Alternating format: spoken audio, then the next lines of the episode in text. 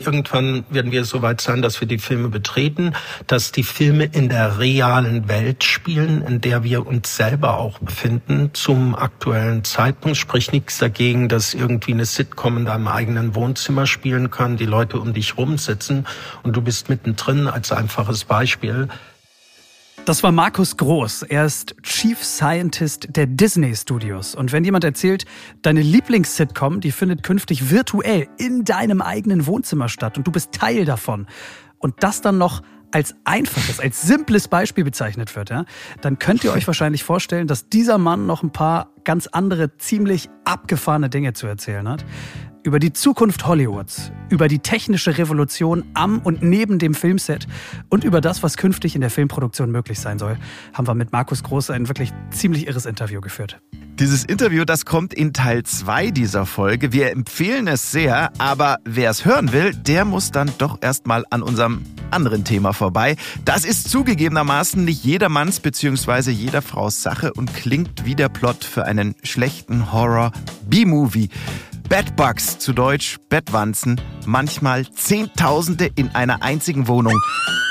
Man mag es kaum glauben und es passt auch so gar nicht zum Glamour der Traumfabrik, aber Bettwanzen gehören zu Hollywood wie Happy Ends und der Walk of Fame. Wir gehen auf Spurensuche im übertragenen wie im wörtlichen Sinne. Das wird schockierend, das wird eklig, das wird der ganz reale Horror. Brach. Es setzt schon das psychosomatische Jucken ein bei mir. Phantomjucken. Und damit herzlich willkommen bei Explore, der National Geographic Podcast. Und hier ist eure Podcast-Redaktion. Ich bin Max Dietrich. Hi zusammen. Schön, dass ihr dabei seid. Und ich bin Daniel Lerche. Schön, dass ihr reinhört bei Hollywood Folge 2 Wissenschaft und Natur von technischen und tierischen Extremen. Gut, äh, Hollywood. Nach einer aufreibenden ersten Folge mit angeblichen Geistern auf dem Walk of Fame und queeren jungen Leuten, die aufgrund ihrer sexuellen Orientierung auf der Straße landen. Jetzt also äh, Klappe die zweite, wie man so schön sagt. Und vorneweg erlaubt uns eine kurze Hausmitteilung. Nach Hollywood Folge 1 gab es das Feedback aus unserer Community, dass einheimische Los Angeles eher Los Angeles aussprechen und nicht Los Angeles. Ähm, das haben wir ein paar Mal gemacht in Folge 1. Das als kurzer Disclaimer. Vielen Dank dafür. Sehr guter Hinweis. Das werden wir natürlich beherzigen in dieser Episode. Und dann hätten wir es doch schon, Daniel. Du hattest äh, redaktionell bei dieser Folge den Hut auf. Womit fangen wir an? Top 3? Ja, genau. Ich würde sagen, wir gehen streng nach Drehbuch und das sieht jetzt vor die Top 3. Du darfst gern loslegen, Max. Ja, finde ich gut. Ich habe da ein, zwei schöne Sachen vorbereitet für euch. Bin gespannt. Drei Wissenschaft und Naturfakten zum Thema Hollywood, die ihr so wahrscheinlich noch nicht kanntet. Unser Fakt 1, der heißt Tierschutz, Made in Hollywood. So ein Hollywood-Filmklassiker, Daniel kennst du vielleicht auch, Robocop. Mhm. Äh, Robocop war gestern, denn jetzt kommt der Robodelfin. Ähm, Technik aus Hollywood soll Delfinshows ganz ohne Tierleid ermöglichen. Denn TechnikerInnen aus Kalifornien haben Roboter entwickelt, die ihre tierischen Originale wirklich täuschend echt nachstellen. Und weil die Technik mittlerweile so weit ausgereift ist, das Original und Nachbau eigentlich gar nicht mehr so richtig zu unterscheiden sind mit dem bloßen Auge, könnten Robodelfine und Robo-Orcas und was es alles noch gibt, bald auch durch die Becken von diesen ganz großen Aquathemenparks weltweit schwimmen. Cool. Also anstelle echter Meeressäuger, dann ganz ohne Tierleid, bummelig, ja, drei Millionen Dollar kostet so ein, so ein Robodelfin aktuell noch. Aber er braucht kein Futter, er braucht keine intensive Pflege, äh, kein großes Becken, vielleicht muss er ab und zu mal geölt werden, aber das war's dann auch schon. Und die ersten Aquaparks haben angeblich schon geordert. Das hört sich doch super an. Vor allem, wenn Oder? man den ja. Gedanken vielleicht noch weiter spinnt. Also ähm, vielleicht ist es dann ja irgendwann möglich, mit weißen Haien zu schwimmen. Das sollte dann auf jeden Fall möglich sein eigentlich. Also mhm. die können ja da nicht beißen. Ja, absolut. Ne? Oder auf einem Völlig Orca zu reisen, reiten. Das, das ja, ja, genau, alles drin sein. Genau. Also dank Traumfabrik Hollywood äh, alles kein Problem mehr und vor allem geht's nicht auf Kosten echter Lebewesen. Sehr gut. Ähm, damit auch gleich rüber zu Fakt 2. Auch der ist tierisch und heißt, ein Puma streift durch Hollywood. Das Hollywood-Sein hat ihn zum Star gemacht. Puma P22, von den Einheimischen gleichermaßen liebe wie mitleidsvoll auch Brad Pitt genannt. Mhm. Vor gut zehn Jahren machte P22 den riesigen Griffiths Park in Hollywood zu seinem Revier. Berühmt wurde er wenig später dank eines Schnappschusses. Nachts tappte er nämlich unterhalb des hell erleuchteten Hollywood Zeichens in eine Fotofalle. Und spätestens seit dieser ikonischen Aufnahme ist P22 der tierische Liebling der ganzen Stadt. Nur eins, das fehlt ihm noch zu seinem Glück. Die große, die bleibende Liebe, die hat P22 in all den Jahren in Hollywood nicht gefunden. Trotz seines brillanten Aussehens und seiner großen, großen Popularität. Oh. Der Brad Pitt unter den Pumas eben. Wobei man der Fairness halber auch noch anfügen muss, äh, es gibt halt außer P22 auch keinen anderen Puma im Griffiths Park.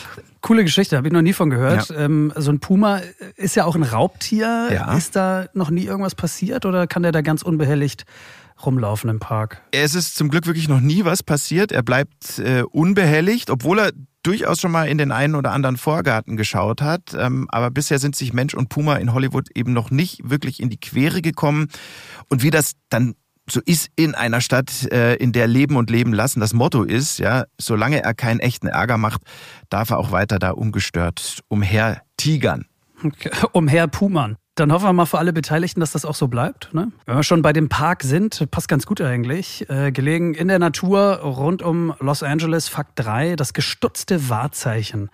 Also landschaftlich ja unglaublich toll. Ich war auch schon mal selber da, war wirklich beeindruckend. Auf dem Mount Lee, mitten in Hollywood, in den Hollywood Hills, ist es ja wirklich das Wahrzeichen von Hollywood, nämlich das Hollywood Sign. Mhm. Aufgestellt 1923, ursprünglich mal als gigantische Werbetafel gedacht für so ein, für so ein Bauprojekt in den Hills. Allerdings mit vier Buchstaben mehr, nämlich Hollywood Land. Bis 1949 äh, blieb das auch so und dann sollte das Wahrzeichen restauriert werden, allerdings ohne das Land. Das verschwand dann einfach für immer und mit ihm auch diese, diese ursprüngliche Werbebotschaft, die es eigentlich mal war. Und der Rest des Schriftzugs ist natürlich längst zum Wahrzeichen und ja auch zu einem ganz eigenen Mythos geworden. Hollywood. Dazu hätte ich noch sozusagen einen Fakt im Fakt. 2010 hat kein anderer als äh, Playboy-Gründer Hugh Hefner das Hollywood-Sign ähm, vor dem Abriss gerettet. Mhm. Okay, vom Bademantel aus quasi.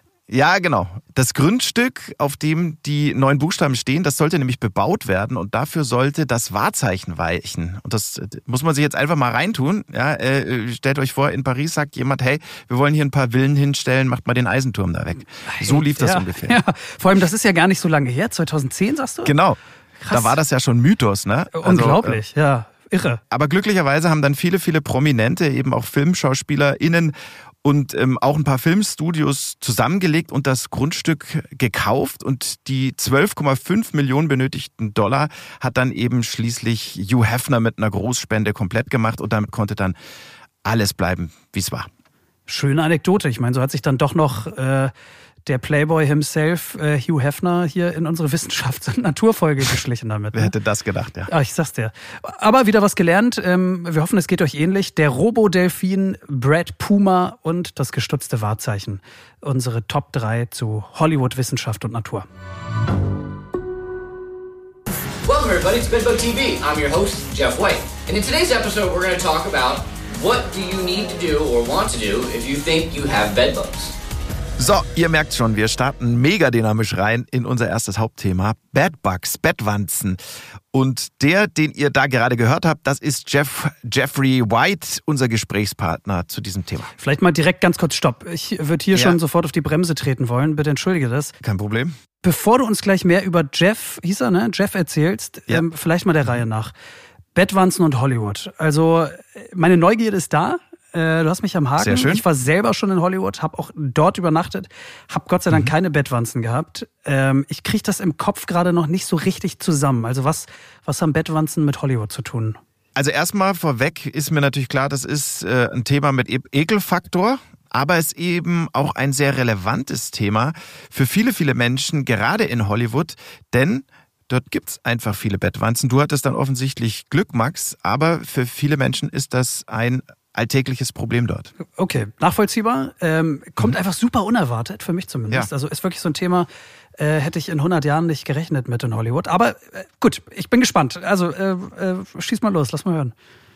Also, Fakt ist, Bettwanzen gibt's überall auf der Welt, aber gerade der Großraum LA ist oft besonders stark betroffen.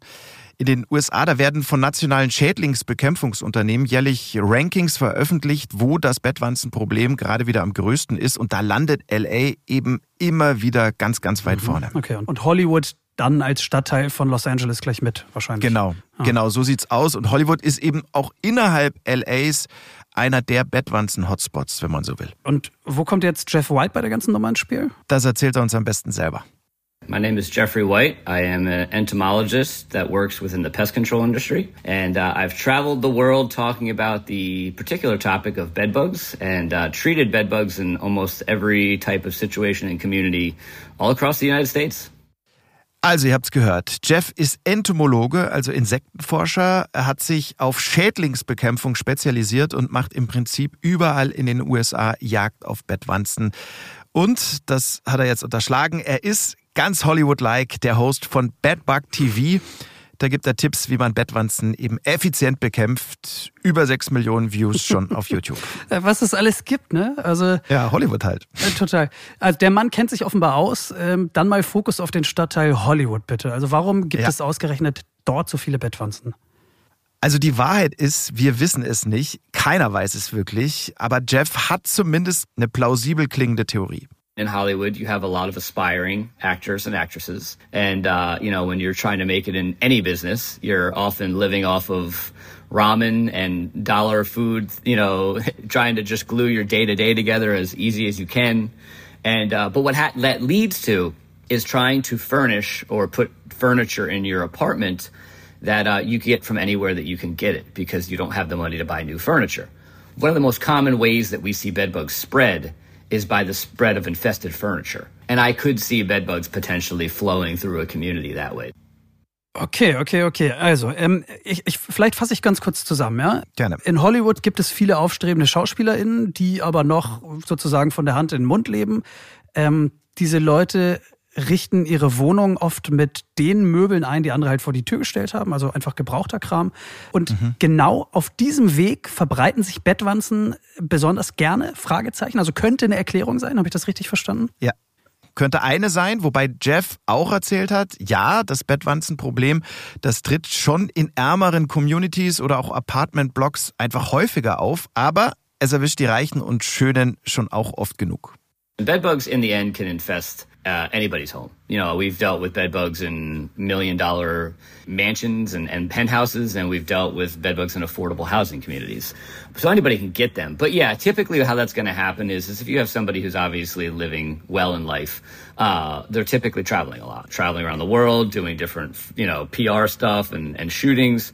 And, you know, the bottom line is, is that they might have stayed somewhere that had a problem and they mistakenly took it home with them that's probably how that happened with the actor, Bradley Cooper, Renelle Zellweger. You know, is they probably stayed somewhere that had bed and unfortunately took them home. Also, auch die großen Namen Hollywoods sind betroffen. Erklärung, diese Menschen, die sind viel unterwegs und bringen die Bettwanzen dann von irgendwelchen Shootings, also Drehs, mit nach Hause. Deshalb ist Jeff eben auch oft genug in diversen Millionen-Dollar-Apartments und Anwesen im Einsatz. Mhm. Also Hollywood-Stars als Bettwanzenpatienten kann man sich wirklich nicht ausdenken. Ne? Ja. Das ist so eine schräge Geschichte.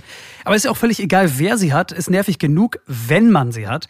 Ähm, ich schwanke irgendwie noch so ein bisschen zwischen, zwischen Ekel und Neugier. Vielleicht einigen wir uns mal ähm, auf Neugier. Ja, dann kommen wir, ja, kommen wir also ich finde, es ist, es ist zumindest kein wohliges Schauern, äh, Schaudern, ne? sonst eher so ein interessiertes. Ähm.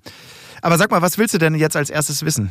Ich bin voller Tatendrang. Basics äh, wären, glaube ich, gut. Ja. Ähm, wie sehen die aus? Wie groß sind die? Etc. Vielleicht wirklich okay. erstmal die Basics.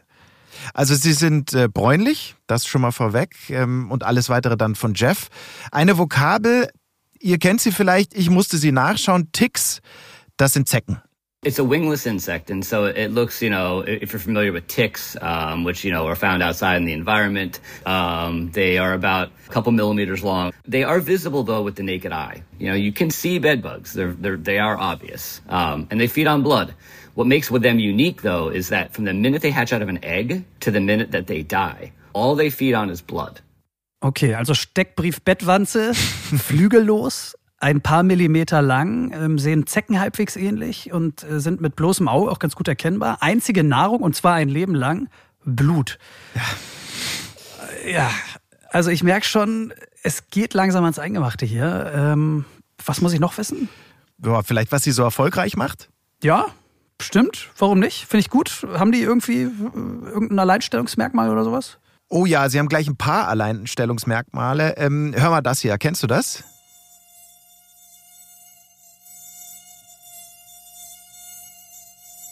Ja, klar. Oh, furchtbarstes Geräusch der Welt. Mücken, ne? Ganz Ja, genau. Die hörst du aber. Bettwanzen hingegen sind absolute Vollprofis. Die agieren geräuschlos. Die hörst du nicht. Ey.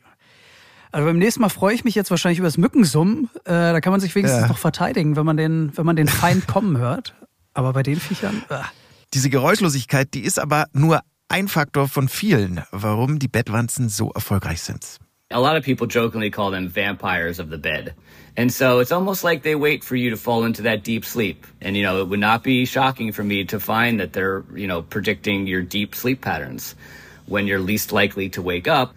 Typically, they're going to stand on a, a surface next to you. So obviously, if they're crawling on you, it would increase the chance that you wake up. We've seen them literally line up on like the edge of a sheet in your bed and actually feed on a person while standing on the sheet or the bed itself. And they're going to withdraw the blood. And it will take a couple minutes, up to 10 minutes, for them to get fully engorged with blood. And then they run back to wherever they were hiding. And so what they do is that they hide in very dark corners, very small cracks and crevices, typically somewhere near the bed. Ey, so richtig schlaue, durchtriebene, kleine Monster. Oder? Ja. Mann, ey. Also verstecken sich ganz schön raffiniert immer in den dunkelsten Ecken in der Nähe des Betts und kommen dann erst raus, wenn du in der Tiefschlafphase bist. Ja. Und dann, und das finde ich besonders beeindruckend, muss ich sagen, Jeff kann sich gut vorstellen, dass die sogar darauf achten, dich möglichst nicht zu berühren, damit du sie nicht bemerkst. Ja. Wahnsinn. Die krabbeln zum Beispiel dann auf die Kante des Bettlagens und saugen dir dann von da irgendwie ganz geschickt so das Blut aus dem Körper. Also, wie hat äh, Jeff so treffend gesagt, kleine Bettvampire sind sie. Ähm, Und übrigens, das ist auch noch Teil ihrer Erfolgsstrategie. Bettwanzen müssen nur alle paar Tage etwas Blut zu sich nehmen. Das heißt also im Umkehrschluss, sie kommen auch nur alle paar Tage, also eher selten aus ihren Verstecken. Ja. Wenn wir jetzt mal annehmen, dass sich die Viecher in so einem normalen Hollywooder Haushalt im Schlafzimmer breit gemacht haben, Ja. was machst du dann? Also kann ich dann einfach sagen, okay, ähm, ich ziehe ein paar Tage um auf die Couch ins Wohnzimmer und, und, und hunger die Kollegen äh, so aus im Schlafzimmer? Ja, das kannst du machen. Das wird dir nur nicht viel bringen, eher im Gegenteil. One of the big questions from people is can I go sleep in another room until the bed bugs are controlled? And I always caution people that, you know, listen, you can obviously go do that. But if you go do that, just know that the bugs are going to follow you eventually. And so what happens is is when people do that, they start spreading them through the house. Oh mein Gott. Also kurz und knapp, wenn ich den Schlafplatz wechsle, dann folgen sie mir einfach und dann verteile ich sie nur unfreiwillig irgendwie noch im ganzen Haus. Richtig verstanden? So sieht's aus. Ja. Oh Mann, ey. Also mir wird langsam klar, ähm, wenn du Bettwanzen hast, dann hast du ein echtes Problem, ne? Also ein richtig Absolut. echtes, ausgemachtes Problem. Und da kannst du dich aber noch glücklich schätzen, wenn du dein Problem überhaupt bemerkst. Denn anschnallen, jetzt wird's langsam wirklich richtig unappetitlich. Ey, was, was kommt denn jetzt noch? Also, Ja, das, was wir bis jetzt gehört haben, war nur die Ouvertüre. Richtig problematisch wird's erst dann, wenn die Leute nicht oder kaum auf die Stiche der Bettwanze reagieren. Das sind normalerweise gut erkennbare, oft auch juckende rote Punkte. let's say around 30% of people don't react at all. And those to me are the tricky ones because if you don't react at all and you're not proactively looking for bed bugs in your home, how do you ever find out that you have a problem? A lot of people use the bites as the indicator, oh, something must be going on, I better inspect for bed bugs. But if you're not reacting, especially in senior communities, research has shown that seniors react even less. And if you're a senior, you're not reacting. You don't have the eyesight you once did. Perhaps you're living on your own in like an affordable housing or a social housing situation. How do they ever know they have bedbugs? And we've actually gone into situations where there are thousands of bedbugs and nobody ever knew. Also, Recherchen haben ergeben, dass vor allem ältere Menschen nicht auf die Stiche reagieren. Und hinzu kommt dann, dass diese Menschen vielleicht alleine wohnen und nicht mehr so gut sehen. Dann sind die diesen Bettwanzen also mehr oder weniger schutz- und hilflos ausgeliefert. ah, das heißt also, wenn der Bewohner, die Bewohnerin selbst es nicht merkt, dann bleibt das Problem wahrscheinlich da eine halbe Ewigkeit unentdeckt und irgendwie bestehen. Ja. Und ich kann mir vorstellen, das ist ja auch Zeit, in der sich die Tiere dann natürlich stark vermehren können. Ne? Genau. Also, das geht dann Schlag auf Schlag, Alter. Junge, Junge. Also, man könnte fast Angst vor den Viechern bekommen, ne? Also Angst musst du jetzt nicht bekommen, echte Angst nicht jedenfalls, denn es gibt auch eine gute Nachricht, Bettwanzen übertragen keine Krankheiten. Na immerhin, okay. Also zumindest keine körperlichen Krankheiten. Was dann? Was kommt jetzt? But I've always said that the one disease that I believe bedbugs can transmit is a psychological impact. I had them in my house once. And as a guy who does this for a living, I had a hard time sleeping for about a month, you know, wondering if the bugs were coming out of different things and whatnot. And there's just something creepy about bugs hiding in your bed where you go to get a good night's sleep and they're coming out while you're trying to get some rest and feeding on you. And we've seen that psychological impact with certain individuals be really severe, um, where they really uh, you know, quote unquote, fall apart when they when they have bed bugs in their home. Also, Daniel, es geht hier wirklich Schlag auf Schlag, ne? Mhm. Ich kann total nachvollziehen, was er da gerade gesagt hat. Selbst ihn, der diese Tiere ganz genau kennt, hat es reichlich Schlaf gekostet, ja. äh, als er mal selbst Bettwanzen äh, zu Hause hatte. Hat er irgendwie von der Arbeit mit nach Hause gebracht, glaube ich, ne? Genau. Und viele Menschen äh, kann der Gedanke an so blutsaugende Wanzen im eigenen Bett schon mal ordentlich aus der Bahn werfen. Und wenn du dann auch noch nicht mehr schläfst, Eieieiei. Also, das geht, glaube ich, an die Substanz. Und dazu hat Jeff ein paar ziemlich schockierende und auch wirklich traurige Geschichten erzählt. Da war zum Beispiel eine Frau, die sich den kompletten Körper rasiert hatte, also wirklich jedes einzelne Haar, weil sie dachte, die Wanzen, die hätten sich in den Haaren eingenistet. Oder eine andere Story, ähm, ein Mann, der hat Jeff die Tür geöffnet und dabei sind ihm schon Dutzende Bettwanzen über den Bademantel gekrabbelt und der sagte nur zu Jeff, als er die Tür eben so aufmacht, Please don't kill my friends. Oh, ja, ja. Mhm. Das hätte ich nie gedacht beim Thema Batman. Wirklich, ja? Also, please don't kill my friends, hat er gesagt. Ja, ja. Gott, oh Gott, wie furchtbar. Also im Grunde brauchen manche Menschen nach so einem Bettwanzenbefall ja eigentlich nicht nur einen Kammerjäger wie Jeff, sondern ja auch medizinische, vielleicht psychologische Hilfe. Absolut, die brauchen sie. Wobei die zwei Geschichten, das waren gar nicht die extremsten. Es geht leider noch extremer. we get a call from an individual in a house and he says, listen, I, I think my dad and I have bed bugs. And so we're like, all right, we'll come out and do an inspection and see what's going on. And we walk into the home and, and Rutgers estimated that they thought there were probably over a million bed bugs inside this house. Um, the beds were just crawling with bed bugs. You know, not just the bugs themselves, but all the immatures. And as they grow, they shed their skin. So there's all these shed skins everywhere. There's blood smears all over the beds and the mattresses and the walls, and you know it was it was something that you would see in a horror movie. You know, I, I wouldn't be shocked if somebody ever made a horror movie over this house. Um, that was a, a particularly bad one where, like I said, there was probably over a million bed bugs in this house.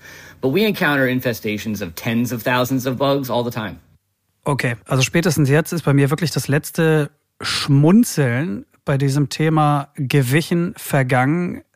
Millionen von Bettwanzen waren in diesem Haus und die Menschen haben da drin gelebt, zwischen all diesen Wanzen, ihren Eiern, den Exkrementen, ja. blutverschmierten Fänden, das habe ich richtig verstanden, ne? Hast du? Von all diesen Krabbeltieren, unglaublich. Ja. Vor allem, wenn es dann eben solche Dimensionen annimmt, ist es wirklich unglaublich und das Schmunzeln vergeht einem, weil dann wird es natürlich, spätestens dann wird es natürlich auch gefährlich für die Menschen. Der Vater und sein Sohn, von denen Jeff erzählt hat, ähm, und das hört sich jetzt fast makaber an, aber die litten natürlich wirklich auch schon an akuter Blutarmut. Weil sie halt Blutarmut. halt ausgesaugt also die wurden. Blutarmut, weil sie, weil sie so viel Blut an die Wanzen verloren haben, ja, oder? Ja, ja, die wurden halt jede Nacht ähm, von tausenden Wanzen angesaugt. Oh Mann, ey, ich bin völlig bedient, Daniel. Ähm, ich ja. hätte es nie erwartet, ähm, als Hollywood-Film vielleicht, ähm, aber in dieser Folge garantiert nicht. Ähm, Daniel, äh, bitte, bitte, äh, das Happy End in dieser Horror-Story, das ist ganz dringend nötig jetzt. Wir brauchen es. Ich brauch's. Äh, bekommt man diese Viecher irgendwie auch wieder los? Ja, also das ist zum Glück gar nicht so schwer. Da gibt's verschiedenste Möglichkeiten. Die Chemiekeule ist natürlich eine mit allen Vor- und Nachteilen. Die etwas teurere, aber auch die effizienteste Art, Bettwanzen loszuwerden, das ist der Einsatz von Hitze. Mhm. Okay, wie funktioniert das? Wie geht man da vor? Also ich kann ja nicht die ganze Wohnung abföhnen, oder? Äh, nee, da müssen dann in der Tat Leute wie Jeff ran. Die dichten im Prinzip die befallenen Zimmer oder auch gleich die ganze Wohnung, das ganze Haus ab und dann kommen diese Geräte hier zum Einsatz. Die würde ich mal als Hitzeventilatoren bezeichnen. Und die verteilen heiße Luft dann gleichmäßig im ganzen Raum, in der ganzen Wohnung, im ganzen Haus. Und diese Hitze, die mögen die Wanzen so gar nicht. I think 50 was the magic number, 52, whatever 120 Fahrenheit equates to. Uh, once you get over that, the bugs and the eggs will die very rapidly, uh, literally within seconds. If you're concerned about your clothes, remember you can always strip off your clothes, put them in a dryer, and run that dry cycle for at least 20 minutes and kill anything on it. My wife always, I always joke with my wife, she knows it was a good day of work when I'm running naked through the house at 5 p.m. because I just took all my clothes off in the garage. but yeah, so you can always take your clothes off and, and throw them in a dry cycle. Ungefähr 50 Grad Celsius, das ist so die magische Grenze. Ab da sterben Wanzen und Eier innerhalb weniger Sekunden ab. Wenn man Sorgen wegen der eigenen Klamotten hat, dann einfach ab damit in den Wäschetrockner. Ähm, wie sagt Jeff so schön, seine Frau, die weiß Bescheid. Es gab ordentlich zu tun in der Arbeit, wenn er so nach 17 Uhr nackt durchs Haus hüpft. Weil er seine Kleidung dann schon in den Trockner geschmissen hat und natürlich versucht, irgendwie so den blinden Passagieren den Gar auszumachen. So habe ich es zumindest verstanden eben. Ja. Ähm, Daniel, Hammer. Das war wirklich mal ein ganz anderes Thema. Ne? Also ich habe mhm. ganz viel Interessantes, viel Schockierendes auch, aber ganz viel Neues über Bettwanzen erfahren. Ähm, du hast die Tür da auf jeden Fall ganz weit aufgestoßen in eine Welt, die war mir bisher verborgen geblieben, aber ich fand es total irre. Zum Glück. Ja. Ähm, und eins steht fest, und das war vor diesem Podcast auch so und ist es auch immer noch, jetzt erst recht natürlich. Du willst mit ich den möchte, Viechern nichts ich, zu tun haben, korrekt? Genau. Genau, ich möchte mit den Viechern bitte nichts zu tun haben. Heute einmal im Rahmen dieser Folge wunderbar gerne aber dann reicht's jetzt auch ja, schon. Ja, geht mir nicht anders. Mein Bedarf an Bettwanzen ist auch mehr als gedeckt. Ähm, ich hatte ja nicht nur in dieser Folge jetzt, äh, sondern auch in der Vorbereitung viel mit Ihnen zu tun. Und kein Witz, also ich habe nach dem Interview mit Jeff, da habe ich wirklich erstmal die Wohnung inspiziert, ob nicht doch irgendwo eine Bettwanze sitzt. Und ich hatte auch was wir vorhin schon kurz angesprochen haben, äh, dieses Phantomjucken. Wirklich immer wieder dachte ich so, ah, da ist ja. doch eine. Was ich damit auch sagen will, ja, also ich kann mir wirklich gut vorstellen, sehr gut vorstellen, wie extrem die psychischen Effekte sein können, wenn man diese Tiere dann wirklich bei sich zu Hause hat ähm, und sie gegebenenfalls nicht mehr los wird. Genau, ich will da gar nicht dran denken. Wahrscheinlich geht gleich die Hälfte unserer Hörerschaft, ich inklusive übrigens, einmal auf Bettwanzensuche. ähm, Nein. Du hast ja keine gefunden, nehme ich an bei dir. Ne? Ich habe keine gefunden. Ähm, und ihr dürft jetzt auch noch nicht äh, auf Bettwanzensuche gehen, gerne nach dieser Folge. Aber wenn ihr jetzt geht, das wäre wirklich schade, dann würdet ihr nämlich unser zweites wirklich hörenswertes Thema verpassen. Max, du musst sowieso bleiben, weil du musst es ja mit mir moderieren. An dieser Stelle mal vielen Dank an Jeffrey White, dass er sich die Zeit für uns und für dieses Interview genommen hat. Ja, riesen Dankeschön noch von mir. War ganz, ganz irre. Danke.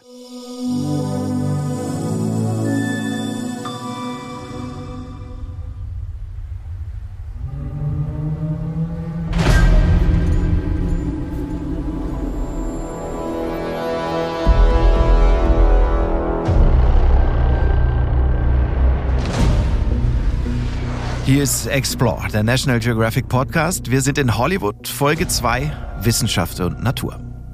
Stagecraft, Face Swapping, Virtual Dubbing. Schon mal gehört? Deepfake vielleicht? Also für mich alles absolute, fast unvorstellbare Wunderdinge, technologische Entwicklungen und Trends, die gerade Hollywood und die Filmindustrie revolutionieren.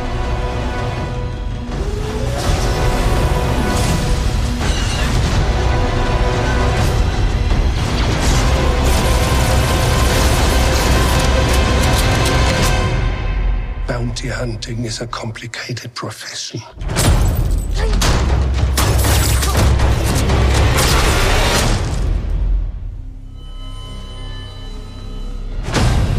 Don't you agree?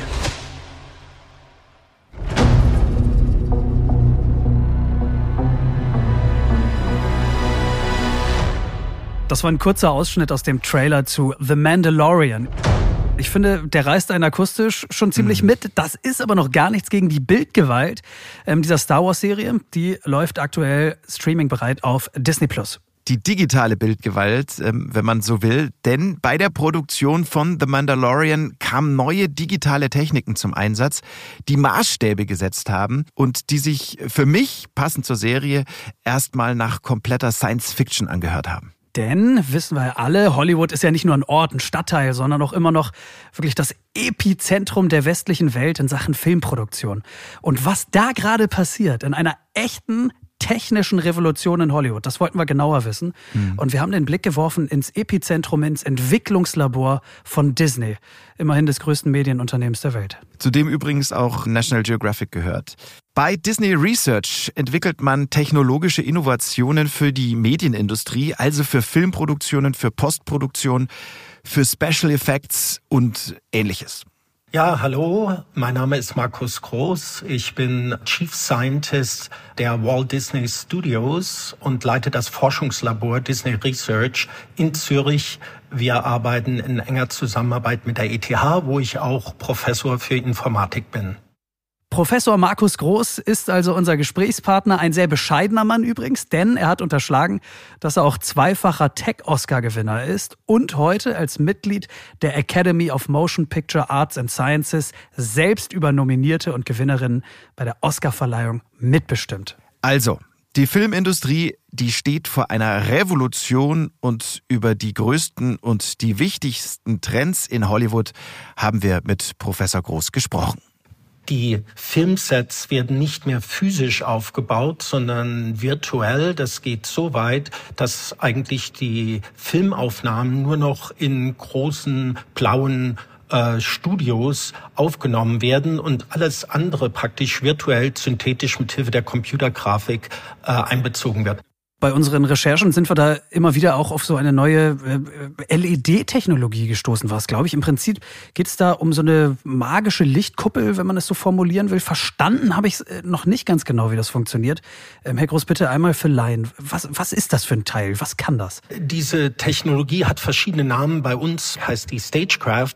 Und die Idee ist eigentlich sozusagen eine Hybride. Wenn man so will, ist das eine Zwischenstufe zwischen komplett physischer Produktion und komplett komplett virtueller Produktion. Also das heißt, oft ist es so, dass dann der Nahbereich ausmodelliert wird, also als physischer Set, aber der komplette Hintergrund nicht mehr blau ist und in der Postproduktion eingebaut äh, wird, sondern bereits während der Aufnahmen synthetisch in Realzeit erzeugt wird. Also das heißt, der Stuhl, auf dem der Schauspieler jetzt sitzt in der Szene, der ist real, aber der Hintergrund, das Lokal, in dem er sitzt, das ist per LED-Technologie da aufgespielt. Ja, ganz genau. Ich gebe ein Beispiel. Zum Beispiel Mandalorian haben wahrscheinlich einige von euch gesehen. Da hat man sehr oft Situationen, wo Szenen im Außenbereich in der Wüste spielen und ganz weite Hintergründe haben mit Bergen, mit Wüstensand und so weiter. Und auch im Vordergrund vielleicht ein Raumschiff. Also sind Teile des Raumschiffs sind dann physisch echt und der Rest wird praktisch durch die LED-Wand synthetisch erzeugt. Aber die, der Regisseur und äh, Filmemacher und auch äh, Cinematographer Fotograf, die nehmen dann mit einer realen Kamera die ganze Szene auf. Da die, da der typischerweise der Hintergrund außerhalb des Fokusbereichs ist, ist der immer ein bisschen verschwommen und sieht perfekt aus. Das heißt konkret, das verstehe ich sogar als Laie. Normalerweise hat man ja mit Greenscreens und Bluescreens gearbeitet als Hintergrund. Diese Farbe wurde ausgetauscht später im Rechner gegen einen Hintergrund. Jetzt ist es so, das ist das Neue, wenn ich Sie richtig verstehe, an dieser LED-Technologie, dass quasi der Schauspieler, die Schauspielerin umgeben ist von einer riesigen LED-Videowand, die quasi das Bild perfekt schon auf diesen Screen wirft, aber es nicht so aussieht, als würde dieser Mensch vor einem Fernseher stehen, von einem riesigen, sondern wirklich äh, vor einer echten Wüstenkulisse. Das ist exakt so. Also in dieser sozusagen älteren Technik, der Bluescreen-Technik, hat man dann den Hintergrund in der Postproduktion nach dem eigentlichen Filmshooting äh, eingebaut mit Hilfe von Spezialeffekten und heute wird das praktisch in Realzeit gemacht. Das geht sogar noch einen Schritt weiter.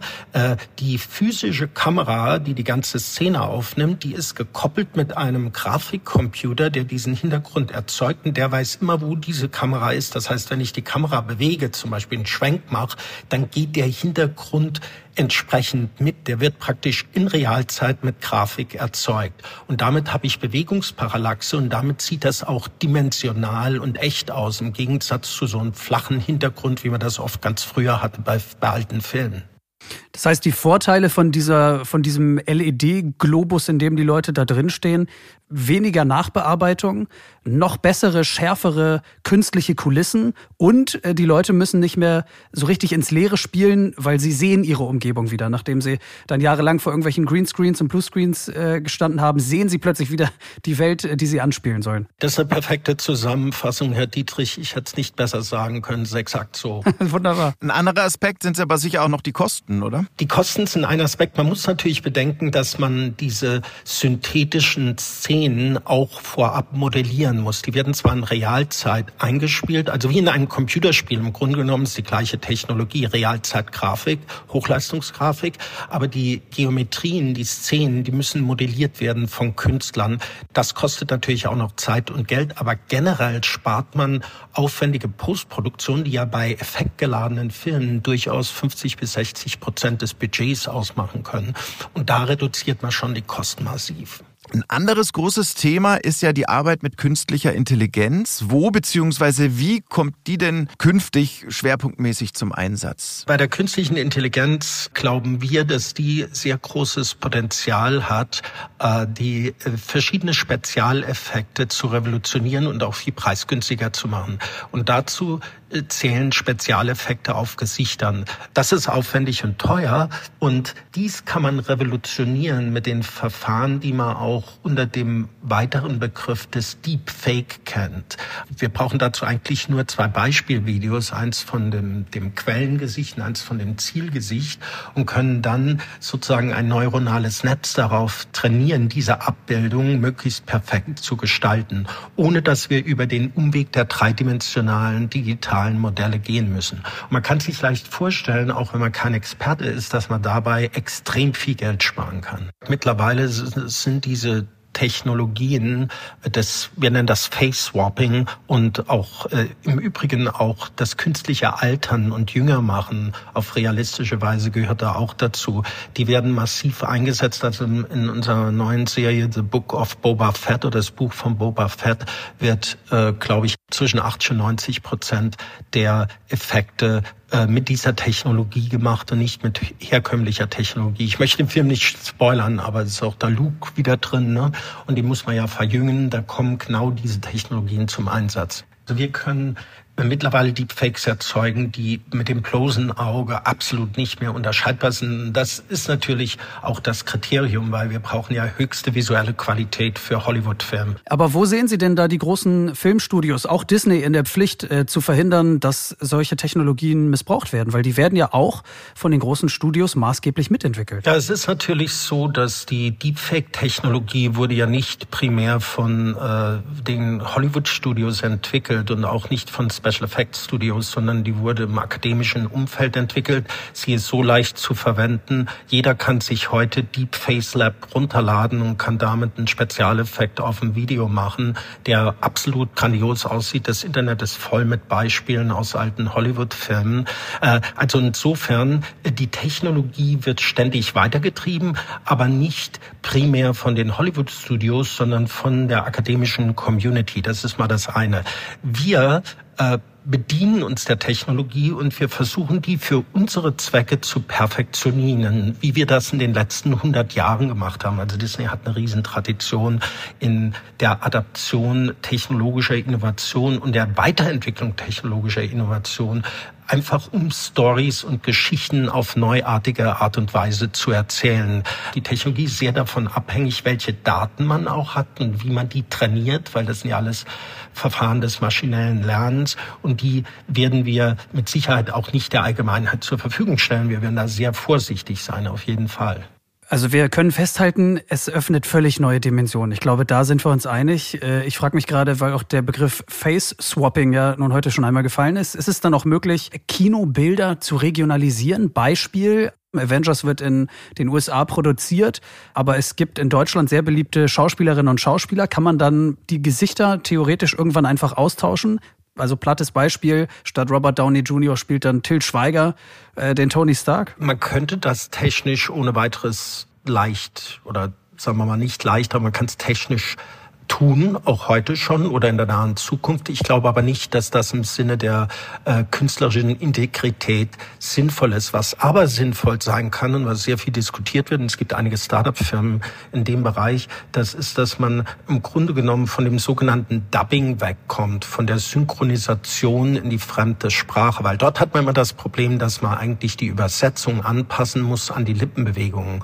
Heutzutage kann man aber die Lippenbewegungen resynchronisieren auf die Sprache. Das heißt, man kann nicht nur wirklich dann den äh, sagen ja Leonardo DiCaprio theoretisch auch Deutsch sprechen lassen mit seiner Stimme, weil man kann auch, es gibt Netzwerke, die wirklich die Stimmen tonal übersetzen, sondern man kann auch die Lippenbewegungen angleichen, dass das Ganze halt, wie gesagt, echt wirkt und mit der Stimme des Künstlers. Das ist ja oft ein Problem bei der Synchronisation, dass wenn die Synchronisationsstimme stimmt ja nicht mit der des eigentlichen Schauspielers überein und das erzeugt so eine Diskrepanz, vor allem wenn man das Original im Vergleich dazu ansieht sieht. Also um diese Lippensynchronität herzustellen, folgt dann das Gesicht des Schauspielers der Stimme des Synchronsprechers im ersten Schritt. Das ist exakt so.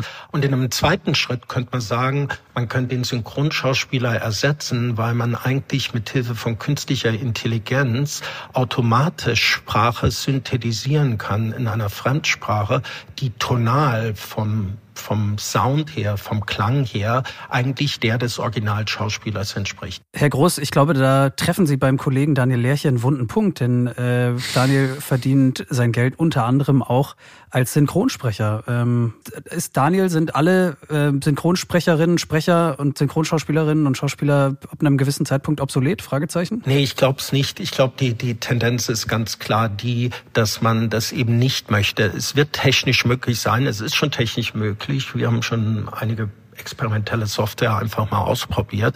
Man kann Stimmen äh, resynthetisieren auf unglaublich authentische Art und Weise, auch in fremden Sprachen. Aber ich habe das Gefühl, dass das sind ja kreative Entscheidungen, dass das nicht verwendet werden wird. Vielleicht auch mal punktuell eher in Fernsehproduktionen oder anderem, aber sozusagen am, am oberen Ende der Skala glaube ich persönlich nicht. Ich kann da aber falsch liegen. Ich bin ja nicht ein Künstler, sondern ein Wissenschaftler. Lassen Sie mich das mal weiterspinnen. Ich bin Regisseur in Hollywood, ich möchte einen Film besetzen und ich finde in den Castings keinen passenden, perfekten Schauspieler. Also baue ich mir einfach einen mit Deepfakes am Rechner zusammen. Eigentlich brauche ich ja gar keine Schauspielerinnen und Schauspieler mehr, oder? Es ist nicht ganz so einfach. Also typischerweise braucht man in Live-Action-Filmen natürlich schon die Schauspieler, die müssen sich ja bewegen, die müssen verschiedene Aktionen durchführen.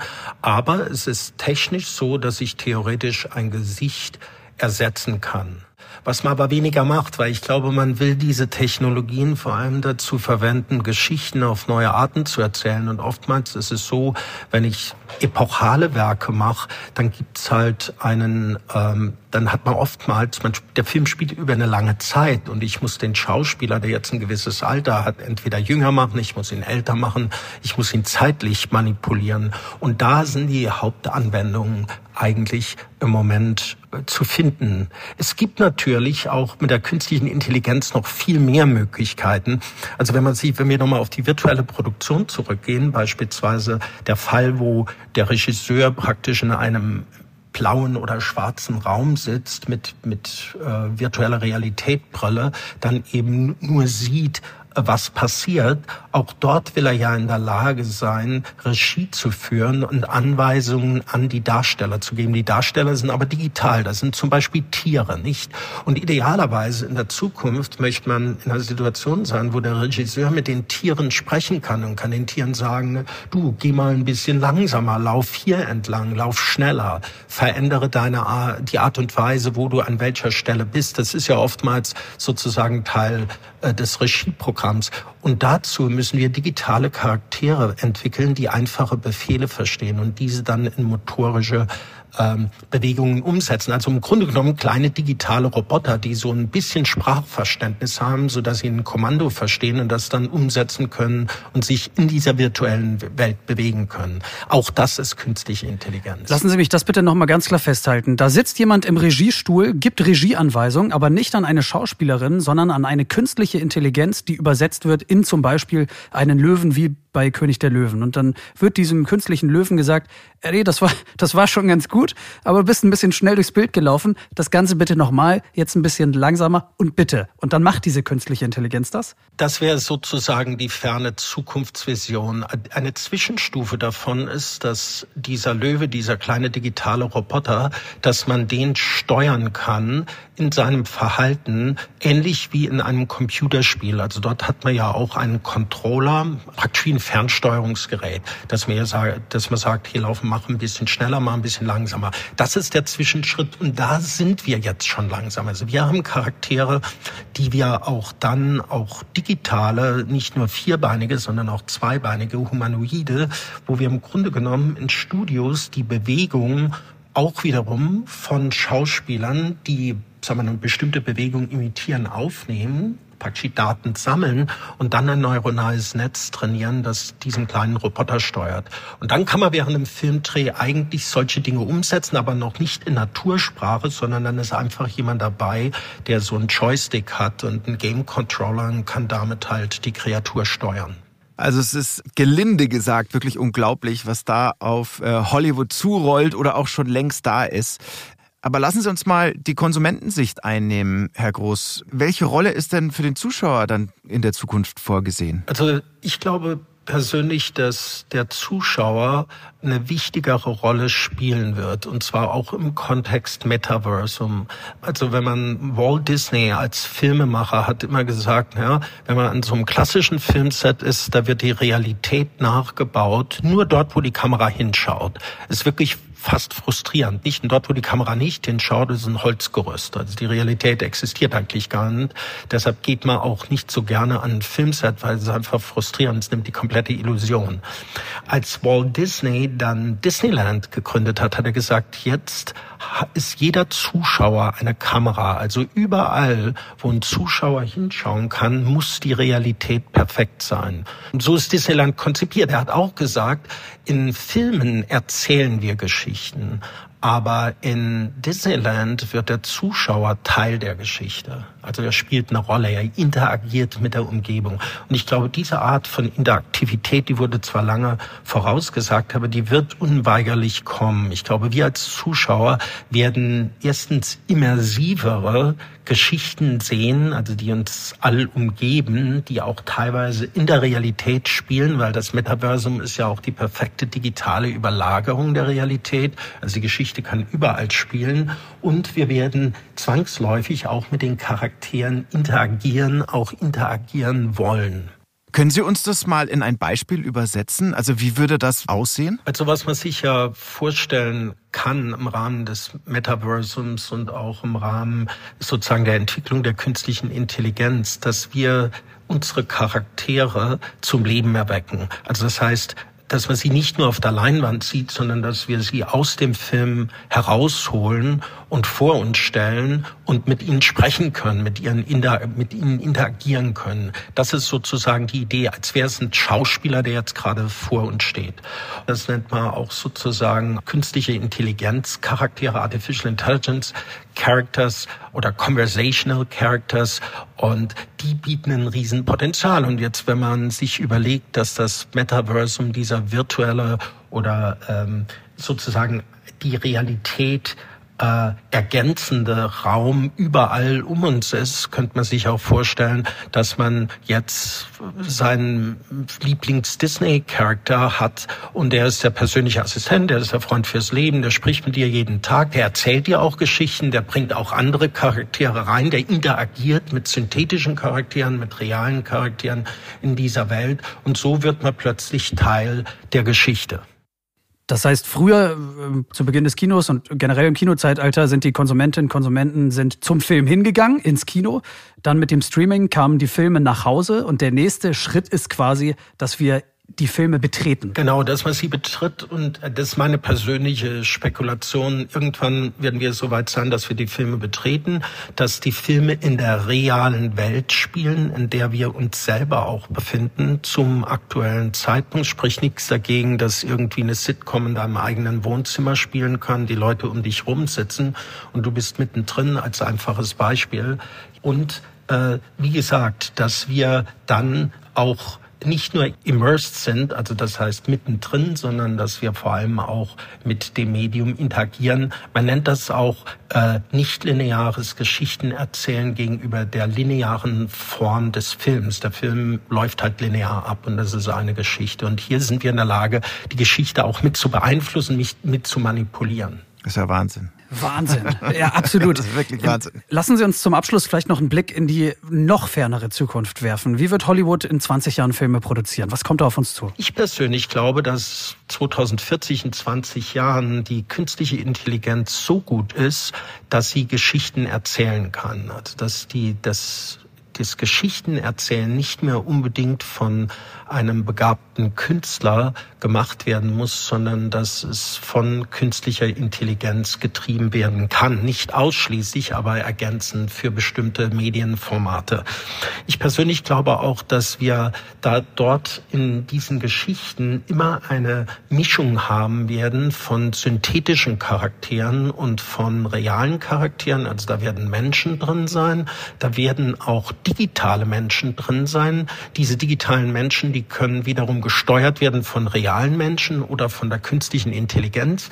Die werden so gut aussehen, dass sie wie heute im Hollywood-Film nicht mehr unterscheidbar sind von realen also wir haben da keine Aversion, keine Uncanny Valley-Effekt. Und es wird sehr viel stilistische Charaktere geben, weil viele unserer Charaktere aus den Animationsfilmen, die sind stilisiert, bewusst so. Aber auch die können wir mit künstlicher Intelligenz zum Leben erwecken. Die könnten theoretisch sogar durch reale Menschen gesteuert werden. Das ist sozusagen meine Zukunft. Also die künstliche Intelligenz wird eine zunehmende Rolle spielen. Herr Groß, ich würde mich freuen, wenn wir uns das auf Termin legen und uns in 20 Jahren wiedersehen und dann mal zusammen ins Kino gehen, wenn es das dann überhaupt noch gibt. Oder bei mir auf dem Sofa sitzen, weil die Avengers dann auf meinem Wohnzimmerteppich ja stattfinden neuerdings. Wirklich unglaublich. Ich freue mich da riesig drauf. Und äh, wir sagen Danke an den zweifachen Tech-Oscar-Gewinner und Direktor von Disney Research, Markus Groß. Vielen, vielen Dank. Wahnsinn. Ja, vielen Dank, Herr Lerche. Vielen Dank, Herr Dietrich. War mir eine große Freude, dieses Interview mit Ihnen zu machen. Dankeschön.